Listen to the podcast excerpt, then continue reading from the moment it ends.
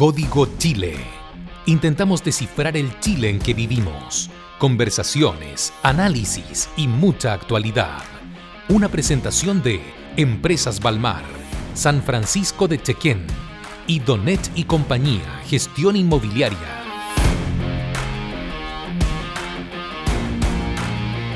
Bienvenidos a este octavo capítulo del podcast Código Chile, este podcast donde, bueno, ustedes ya lo saben, intentamos descifrar la actualidad, intentamos descifrar el país en el que estamos viviendo.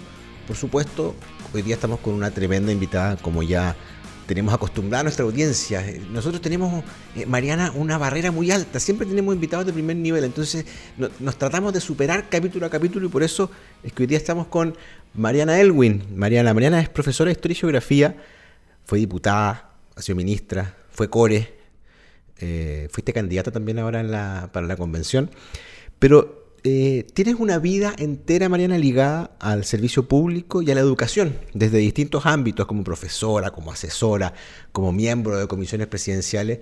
En fin, eres una voz más que autorizada cuando intentamos eh, descifrar el Chile en el que estamos viviendo. ¿Cómo estás, Mariana? Y muy bienvenida a Código Chile. Bueno, muy contenta de tener esta conversación. Creo que es importante conversar y, también escuchar eh, y poder descifrar qué está pasando en el país, porque es compleja la vida de hoy, es compleja la democracia, es compleja la sociedad, y no solo en Chile, ¿eh? yo creo que este es un fenómeno más universal. Mariana, vamos a entrar al tiro en materia. Tú eh, eres un referente político para un sector muy importante de la exconcertación, pero también para un sector muy importante del centro político y tengo que decirlo también para sectores de la centro derecha. ¿Cómo te sientes tú? Primero, ¿cómo te ¿dónde te defines hoy día y cómo te sientes tú con la etiqueta de moderada? A ver, yo creo que eh, yo he sido una persona de que en muchos temas he estado impulsando cambios importantes. En el ámbito, por ejemplo, de familia, yo fui una de las impulsoras del proyecto de ley de divorcio. Eh, fui, trabajé mucho en la ley de filiación, eh, temas que en ese momento eran... Revolucionarios. Claro, eran, iban muy contra, incluso en mi partido, que era la democracia cristiana, yo tenía mucha oposición y, una oposición enorme, obviamente, de los sectores de derecha, casi todos, y de la Iglesia Católica. Entonces, yo me siento una persona eh, reformista. Esa es mi, yo creo, yo creo en las reformas. No creo que una sociedad pueda instalarse en el statu quo, porque las sociedades tienen que ir mejorando, avanzando, creciendo en distintos sentidos, en el ámbito cultural, en el ámbito de las libertades, pero también en el ámbito del el crecimiento económico, del desarrollo social, en fin, y enfrentar los problemas que, el mundo te va presentando en cada época. Pero, pero creo que ser reformista significa enfrentarlo de una manera racional. Eh, no creo en el, nunca he sido voluntarista, eh, nunca he, dicho, mira, eh, tengo sueños, tengo ideales, pero tengo los pies en la realidad, entonces quiero conseguir esos ideales, pero sin, sin desanclarme, porque no creo que los sueños se hagan realidad. Creo que uno tiene que avanzar a esos sueños. Mariana, el, hoy día definirse como reformista ya te pone en, un, eh, en un, escenario definido, porque hoy día estamos frente a una coalición de gobierno en que no le gusta la reforma, le gusta la refundación, y eso es lo que ha planteado y ha venido planteando durante todo este tiempo. ¿Cuál es la, cuál es la diferencia, tu juicio, de una, de una refundación versus una reforma? Bueno, en principio o sea, yo creo que lo más importante es que, que los países son una continuidad, entonces refundar todo es, una, es una tontera, eh, eso, porque es, es imposible. Y yo no digo que uno no quiera eh, mejorar muchas cosas, pero refundar, partir de cero, de hoja en blanco, me parece completamente eh, lejos del sentido común y lejos de la realidad. Me parece un voluntarismo infantilista. Y, me siento completamente ajena a esa, a esa manera de mirar eh, cómo hacer las transformaciones. Muy lejos de eso. ya, es, imposible no, no, no, empezar, no meterme en este tema que te voy a preguntar ahora, pero viendo la convención constitucional, ¿con, quién te sientes más o menos identificada y representada tú eh, de, los que hoy día están ahí en el, en el Pleno? Fíjate que con las personas que me siento más identificada, uno es con eh, Agustín Esquella, eh, porque, porque creo que él tiene esa seriedad, esa racionalidad para mirar las cosas. Eh, me gusta también Felipe Arboe, que creo que ha sido bastante sensato. Eh, y, también algunas personas de la centro derecha. Creo que eh, Nala Raín ha jugado un rol eh, interesante. y también, te voy a decir bien sinceramente, también me gusta la Marcela Cubillos, porque no es la Tere Marinovich. Claro pero es una persona que ha tenido, eh, que ha tenido convicciones, que ha sido valiente eh, y, que, que creo que eh, se ha jugado por sus convicciones y no la veo como una persona que es, yo antes la encontraba muy cerrada, pero hoy día la encuentro una persona más abierta. Ahora creo que estar en la convención es, muy difícil. Es difícil. Te, te, iba, a tocar justamente ese tema con respecto a Agustín Esquella, que finalmente él es una persona bastante letrada, súper respetada, con un sentido común muy claro, pero que resulta que, ha podido influir poco en lo que está pasando hoy día. Lo mismo le pasa a, Felipe Arboe. Felipe Arboe es una persona que en general eh, está votando contra todo lo que se está aprobando, digamos, sin ser personas de derecha, sí creen en que, en que una constitución debiese, debiese ir por un camino muy distinto al que está tomando hoy día. Es que sabes lo que pasa, que yo creo que lo que está pasando hoy día en la constituyente está encaminado en un mal sentido en dos áreas fundamentales. Uno, en la unidad de los chilenos. Creo que esta es una constitución que mucho más que unir va a desunir. Y en lo segundo, en la democracia, en la vigencia de la democracia. A mí me parece que las cosas que se están aprobando pueden ser muy riesgosas para el sistema democrático. Por ejemplo, este unicameralismo disfrazado de, una, de un bicameralismo que eh, no tiene ningún peso. En un sistema presidencial con un presidente que tiene, tiene peso, pero solo si tiene mayoría, tiene mucho peso, pero solo si tiene mayoría en esta Cámara. Eso es lo que ha pasado, no sé, en, Venezuela, eh, en Nicaragua, eh, en Perú, que han terminado con el bicameralismo, han creado una gran asamblea y, y han mantenido un sistema presidencial.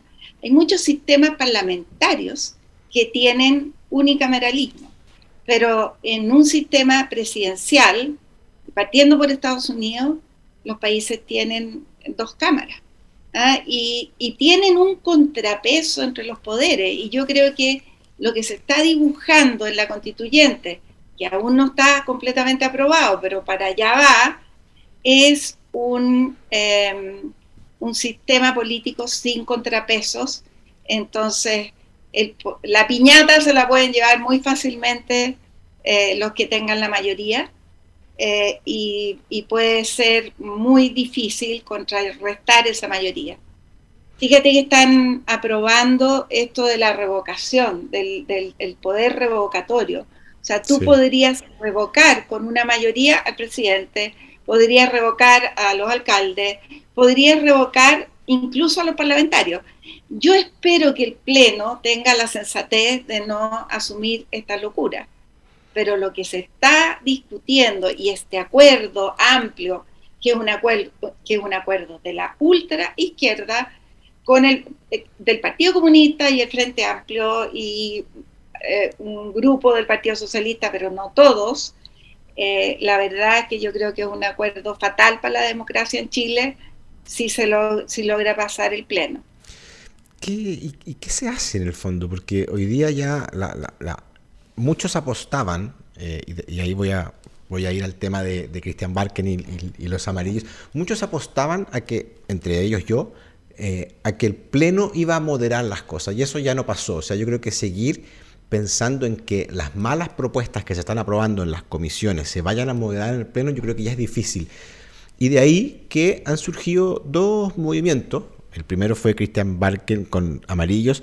Y ahora hace poco Javier Parada, junto a otras personas de perfil o ligados a la centro izquierda, eh, han lanzado un movimiento que se llama eh, Una que nos una en referencia a que salga una constitución que nos una a los chilenos, porque ellos dicen lo mismo, básicamente la constitución que va a salir es una constitución que nos va a desunir, pero ellos hacen específicamente el llamado a que sea la comisión de armonización la que tenga la potestad, en el fondo, de modificar esto y que, que haga, y que haga, lleguen a un texto que nos una, pero eso, eso es voluntarismo finalmente, porque eso no va a pasar. Entonces, ¿cuál es la diferencia entre estos dos? Porque, a ver, partimos de la base de que ambos nacen de personajes ligados a la centroizquierda o al centro de la, de la política y que, que, en el fondo podría decirte que están como un poco arrepentidos o no. No, mira, yo creo que todos somos, yo, yo estoy en amarillo y somos personas que votamos, la inmensa mayoría de los que estamos ahí votamos por el apruebo. Claro. Y queríamos una nueva constitución. Eh, y, formamos parte de ese 80%. Ese 80% no era puro Partido Comunista eh, y, grupos sociales, sino que también en eso concuerdo contigo. había mucha gente que tenía expectativas de decir, ok, esta constitución, por muchas reformas que haya tenido, yo creo que es una falacia absoluta decir que es la constitución de Pinochet, porque al final nunca se aplicó la reforma de Pinochet, porque en 1989, antes de asumir el primer gobierno democrático que mi padre encabezó, ya se hizo la primera reforma a la constitución antes de que se aplicara, porque empezaba su aplicación, eh, porque hasta ese momento eh, funcionaban solo los artículos transitorios. La aplicación de la constitución del 80 empezaba en 1990.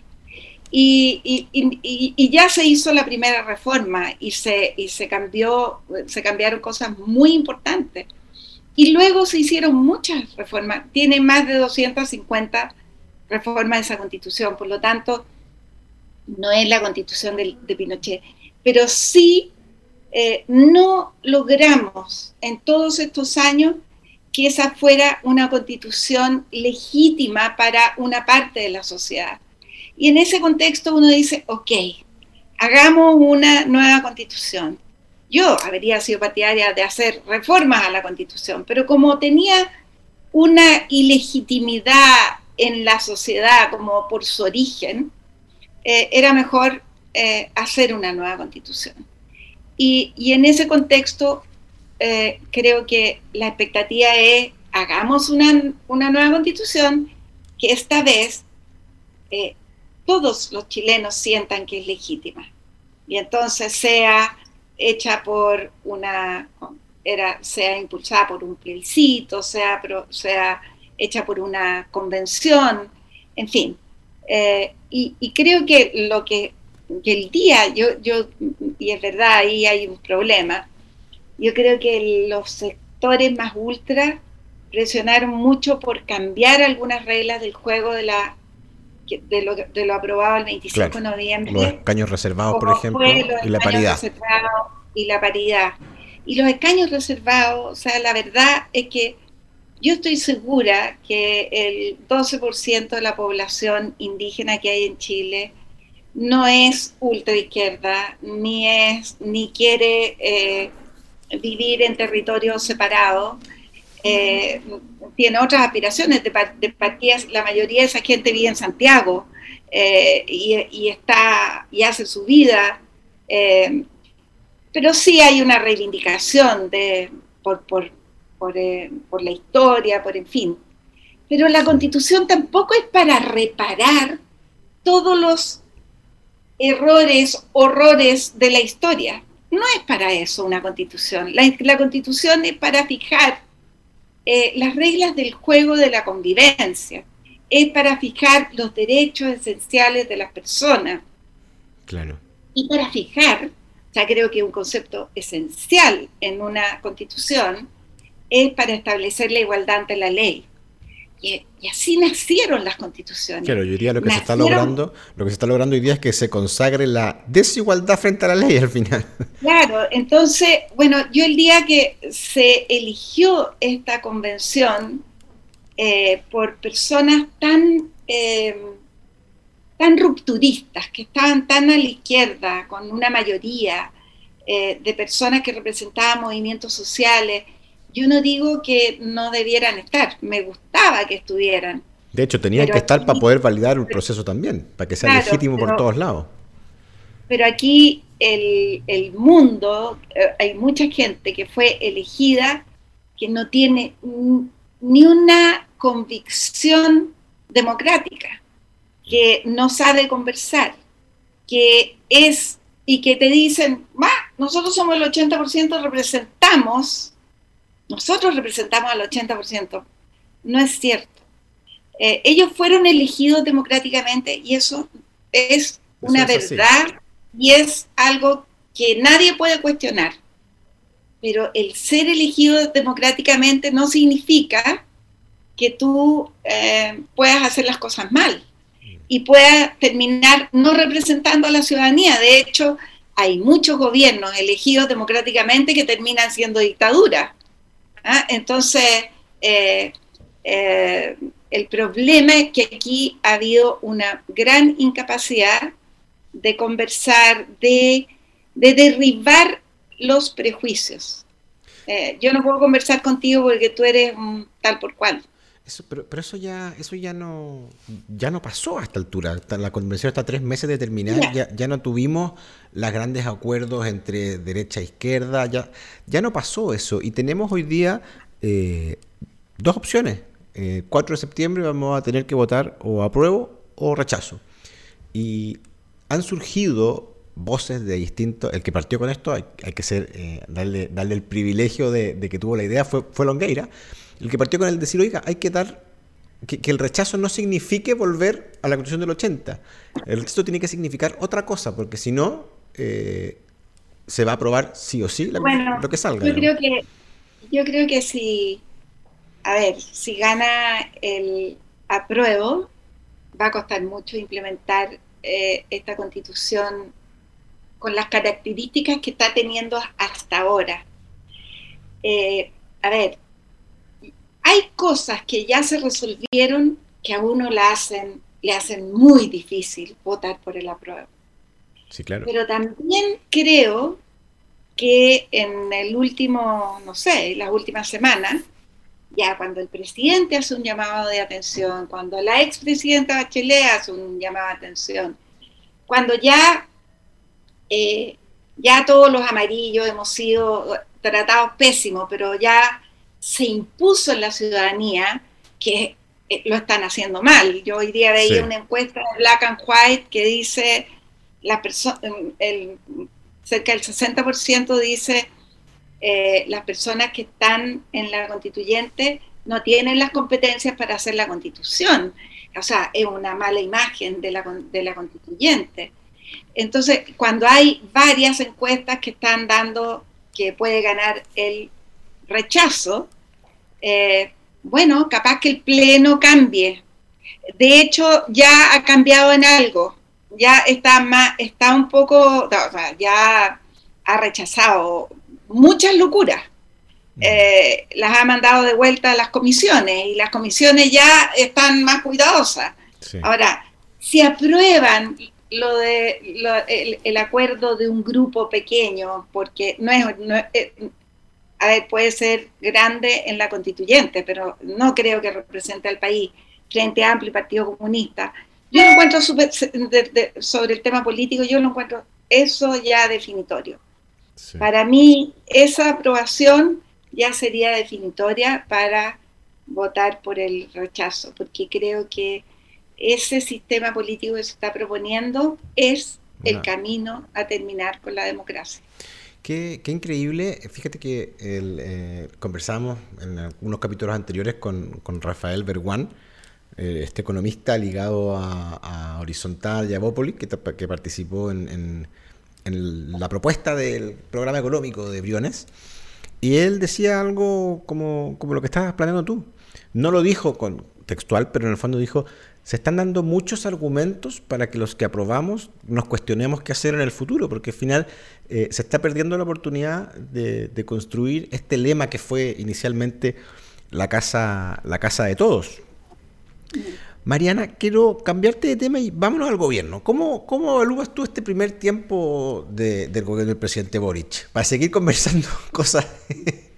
Eh, Mira, yo he querido ser lo más eh, o sea, darle la oportunidad a este gobierno, ¿ah? eh, porque, porque si al gobierno le va bien, a Chile le va bien. Eh, a Chile le va bien, ¿no es cierto? y eso es así siempre.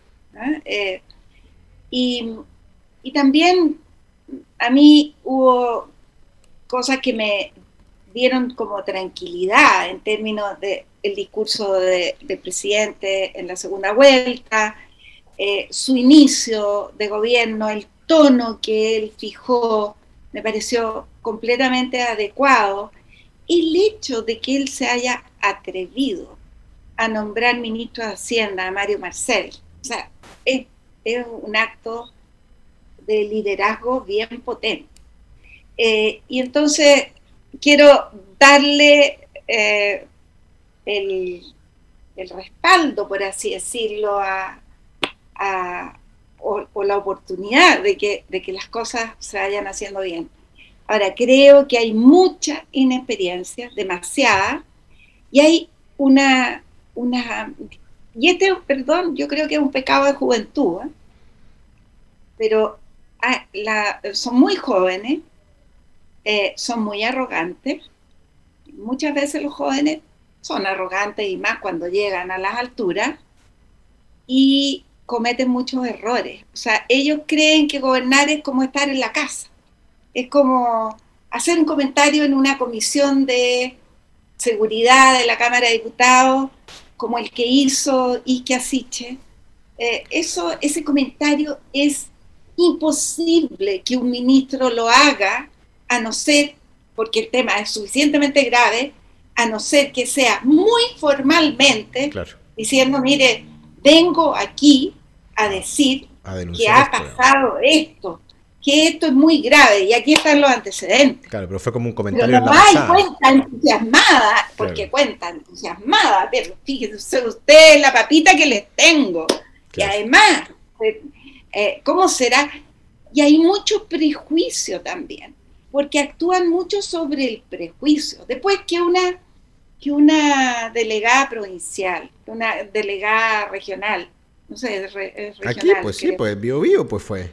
Bio Bio, que diga, mire, yo no, no sé qué hacer, sí, no, venga. No, dijo, no, dijo, no tenemos, ¿Ah? dijo, no tenemos, eh, la, no tenemos cómo parar esto que está pasando, dijo. No tenemos cómo parar, entonces, ¿qué está haciendo ahí?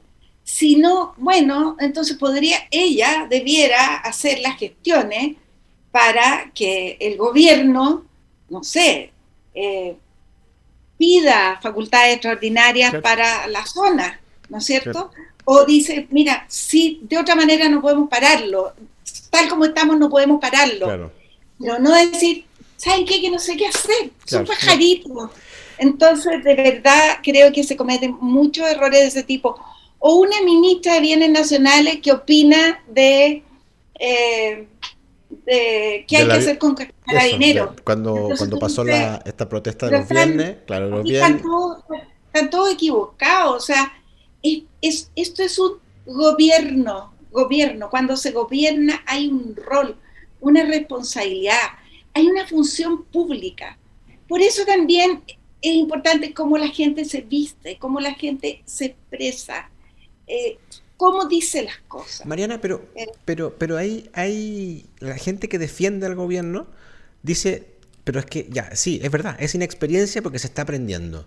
Entonces, te dicen, te dan ese argumento y uno dice, chuta, bueno, ¿y cuánto tiempo, digamos? ¿Cu- ¿Cuánto no se puede jugar. O sea, uno, o sea, yo te aseguro, o sea, había mucha gente que asumió funciones de gobierno en los años anteriores, no tan importantes, pero eh, no tan no tanto como ahora, porque ahora uno ve que es una generación entre los 28 y los 36, o sea, Claro. porque, porque son casi todos de la misma generación. Eh, bueno, yo creo que uno no puede llegar a aprender, o sea, a los gobiernos no se llega a aprender. Y hay, eh, o sea, hay algo como de sentido público que le falta a esta generación. O sea, ellos creen que pueden saltarse las leyes, en el Congreso lo hacían. Creen que las reglas no importan tanto. Entonces, yo creo que ahí hay un tema que es generacional y que tal vez ahí hay un tremendo mea culpa de la formación de los profesores, de la formación que se ha dado en los colegios, que ya no es un tema de no hay educación cívica, no, es un tema de en qué valores estamos formando. Mariana, Porque el rigor, la responsabilidad y todo eso son valores demasiado importantes en una democracia y nos hemos dedicado a fomentar los derechos nomás. eh, estamos conversando con Mariana Elwin, una tremenda persona, una persona además muy influyente que tiene un tremendo arrastre cuando, cuando hace comentarios en las redes sociales también. Eh, y tenemos que saludar a nuestros auspiciadores, a los que hacen posible nuestro podcast. Vamos a empezar con Empresas Balmar, comprometidos con impulsar barrios sustentables para el desarrollo de la familia. Balmar, 50 años construyendo ciudad. Los mejores huevos de gallina libre son San Francisco de Avícola Chequén. Con más de 60 años de experiencia, la tenemos clara. Y si estás buscando vender tu propiedad, hazlo con Donech y compañía de gestión inmobiliaria. Venden rápido y al mejor precio desde Viña del Mar hasta Puerto Montt. Visítanos en donech.cl. Estamos en Código Chile conversando con Mariana Erwin. Mariana, ¿hay alguna figura del gobierno que te guste? Así que te diga, fíjate que tiene, me gusta, su, me gusta su espíritu, me gusta sus ganas. Bueno, Marcel, Marcel. Marcel, de todas maneras. O sea, tengo bastante admiración por él. ¿Tú crees que está cómodo? Me encanta también la ministra de, de Medio Ambiente, Maiza Rojas. eh, O sea, la encuentro, la encuentro seca, como dicen hoy día. ¿no? Oye, Eh, eh, creo que es una persona muy competente. Me gusta, y hay otras personas que también me gustan. Y, y- pero también quiero decir, por ejemplo, me ha desilusionado la ministra de Relaciones Exteriores, de quien tengo súper buena opinión, pero eh, ha cometido dos errores graves. Uno, no atreverse a decir, que podría haber sido juzgado en Chile, a Pablaza, que, que podría haber sido juzgado en. Chile. no atreverse a decir que en Chile tendría un Un juicio, juicio justo. justo. una persona que el gobierno está pidiendo la extradición. Sea, el Estado chileno está pidiendo la extradición. Eh, yo creo que eso han sido, ha sido, han sido fallos ¿eh? Eh, severos. Tú hablabas de, la, de, de lo importante que es la vestimenta y la forma. Hubo un hito que a mí me gustó mucho, que fue cuando el presidente Boric presentó a su gabinete que habían algunas ministras que estaban con sus hijos. Y eso fue súper rupturista en ese minuto. Sacó portadas y comentarios. ¿Qué te pareció a ti eso? ¿Te pareció como que en el fondo está bien? No, súper, súper bonito. A mí me- me parece mm. súper bien, ah, completamente bien. A mí me encantó. Eh, Es una forma Además, como quiero de... decir algo, que el día que presentó su gabinete fue el mismo día que murió mi mamá. Perfecto. Y él, eh, jun- antes de presentar a su gabinete, y eso es un gesto que, mm, no sé, nosotros como familia hemos valorado muchísimo, él contó, y esto a las 9 de la mañana, que mi mamá había fallecido, y mi mamá había fallecido a las doce y media de la noche. Entonces, y después fue a la casa nuestra, a la casa de nuestra familia, y, y fue muy, fue muy adecuado, muy, y ella también, Irina también. Eh, ¿Qué, gesto gesto humano? Ah, eh, eh, esto no se sabe mucho. Lo sentí un gesto humano, pero también un gesto político en un momento en que él todavía no había asumido como presidente, pero ir a ver a una familia de un presidente al cual él había criticado mucho antes. Entonces, bueno, después ha sido más no sé, ha sido más condescendiente con, la figura de mi padre, pero eh, de verdad que fue un, un súper gesto, un gesto republicano también. Quizás, ah, algo como, como una impronta de estadista tuvo también el poder haber ido. De todas maneras, o sea, de ir a ver a una, a una familia de la cual, bueno, eh, también es verdad que muchos en mi familia votaron por él. Eh, yo, yo no, yo anulé mi voto, porque tampoco era capaz de pasarme ese salto. pasarte, pasarte cuatro pueblos no, dijimos. No, cuatro pueblos no, me puedo pasar uno, pero no cuatro. ¿Mm?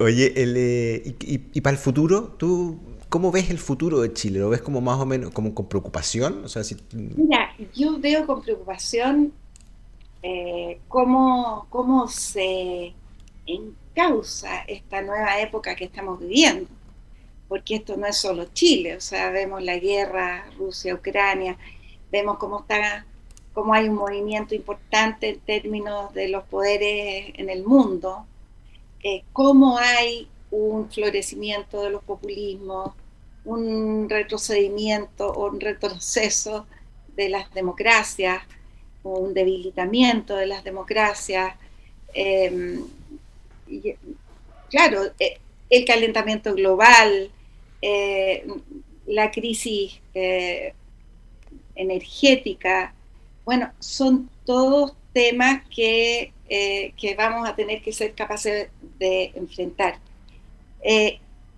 hay épocas así, que son turbulentas.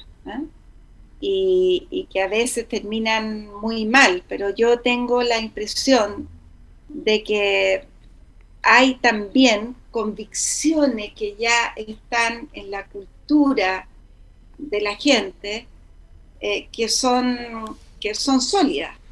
Por ejemplo, eh, el, que no se pueden violar los derechos humanos. Eso es algo ya que está. eso es un consenso transversal hoy día en todos los partidos. Hoy día, es un consenso. ¿ah? y, es y es un, es un tema que, que, está metido en el alma ya. Mm.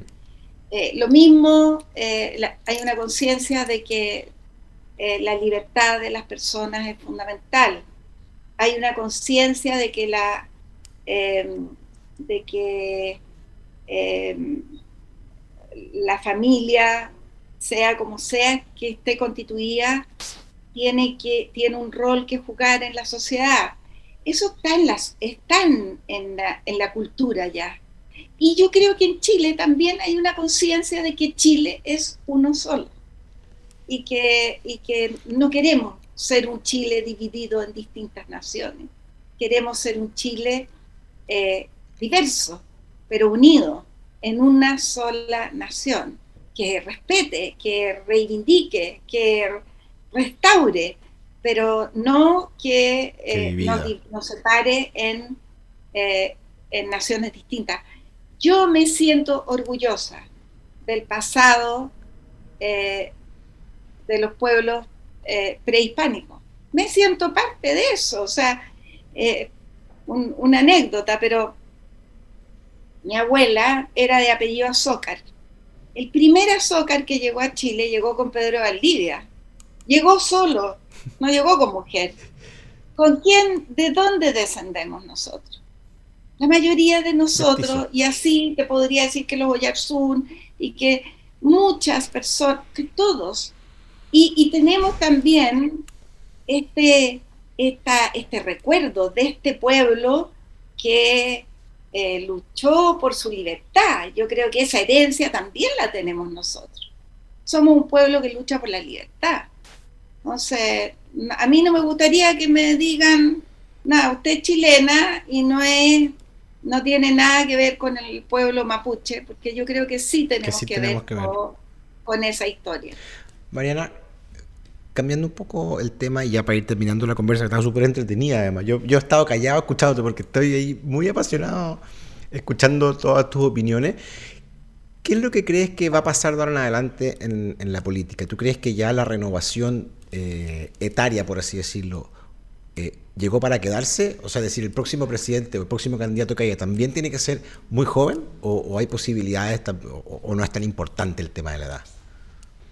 Y te lo pregunto, te lo voy a, te lo voy a linkar con la siguiente pregunta. Te lo pregunto porque si es así, ¿qué tienen que hacer las coaliciones tradicionales, Chile Vamos, la exconcertación, como para poder levantar rostros que le compitan al Frente Amplio? No, completamente. Yo creo que es el paso del tiempo y es algo natural que asuman nuevas generaciones. Ahora, siempre es buena una combinación. Y también, o sea, hay grandes líderes que han tenido muchos años y que, y que lo han hecho muy bien. No sé, pongamos Mandela, podríamos poner, bueno, Joe Biden fue elegido y eran dos señores mayores los que estaban compitiendo, Trump y Biden. Mm. Y Biden es una persona que encarna un, espíritu de renovación en ese momento en Estados Unidos. Entonces, eh, como todo en la vida, tiene que ser un mix. ¿Ah? Y, experiencia y, juventud, diría, diría Arjona. Experiencia y juventud. Y la juventud también puede ir eh, asumiendo, o sea, mucha gente que está en la constituyente hoy día seguramente van a ser políticos y pueden que sean muy buenos políticos eh, más adelante. Eh, yo digo, no, mira, independiente del, del, color político, pero ahí hay gente que va a hacer política. De todas maneras. Y que, y que probablemente van a aprender y a lo mejor no van a ser tan puntudos y van a ser más, más sensatos, en fin. Bueno, Mariana... No voy a decir sensatos y sensatas. Oye, Mariana, quiero preguntarte antes de, de, terminar nuestra conversación si estás leyendo algún libro o leíste recién alguno que quieras recomendar a nuestros auditores. Mira, yo estoy trabajando en un texto sobre historia de la democracia. para un libro, digamos, para, para, editar un libro. Es un, texto, sí, pero yo estoy trabajando sobre unos capítulos de ese libro y entonces me ha tocado leer hartas cosas sobre la democracia, sobre em, y sobre distintos periodos de la democracia. Y en el verano leí una biografía de Robespierre. Creo que es interesante leerla, porque Robespierre era una, un abogado de provincia eh, con vocación social, eh, muy justo, con mucho concepto de la justicia, y terminó siendo un verdadero terrorista, eh, imponiendo Em, el terror, ¿no es cierto?, en, en, una etapa de la Revolución Francesa. Eh, me encanta la biografía en todo caso. Lo vamos a recomendar eh, entonces en nuestro podcast. ¿Y alguna película o serie que te haya gustado últimamente? Em, bueno, al cine he ido nada desde hace muchos, desde hace años, dos, por lo menos dos años me encanta ir.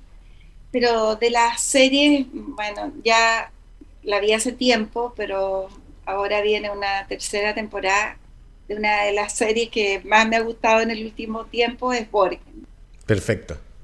Es eh, la historia de una, la ficción, es una historia ficción de una primera ministra en eh, Dinamarca. Muy, bien. muy, muy buena, excelente, excelente esa serie. Es una serie política, pero es muy buena.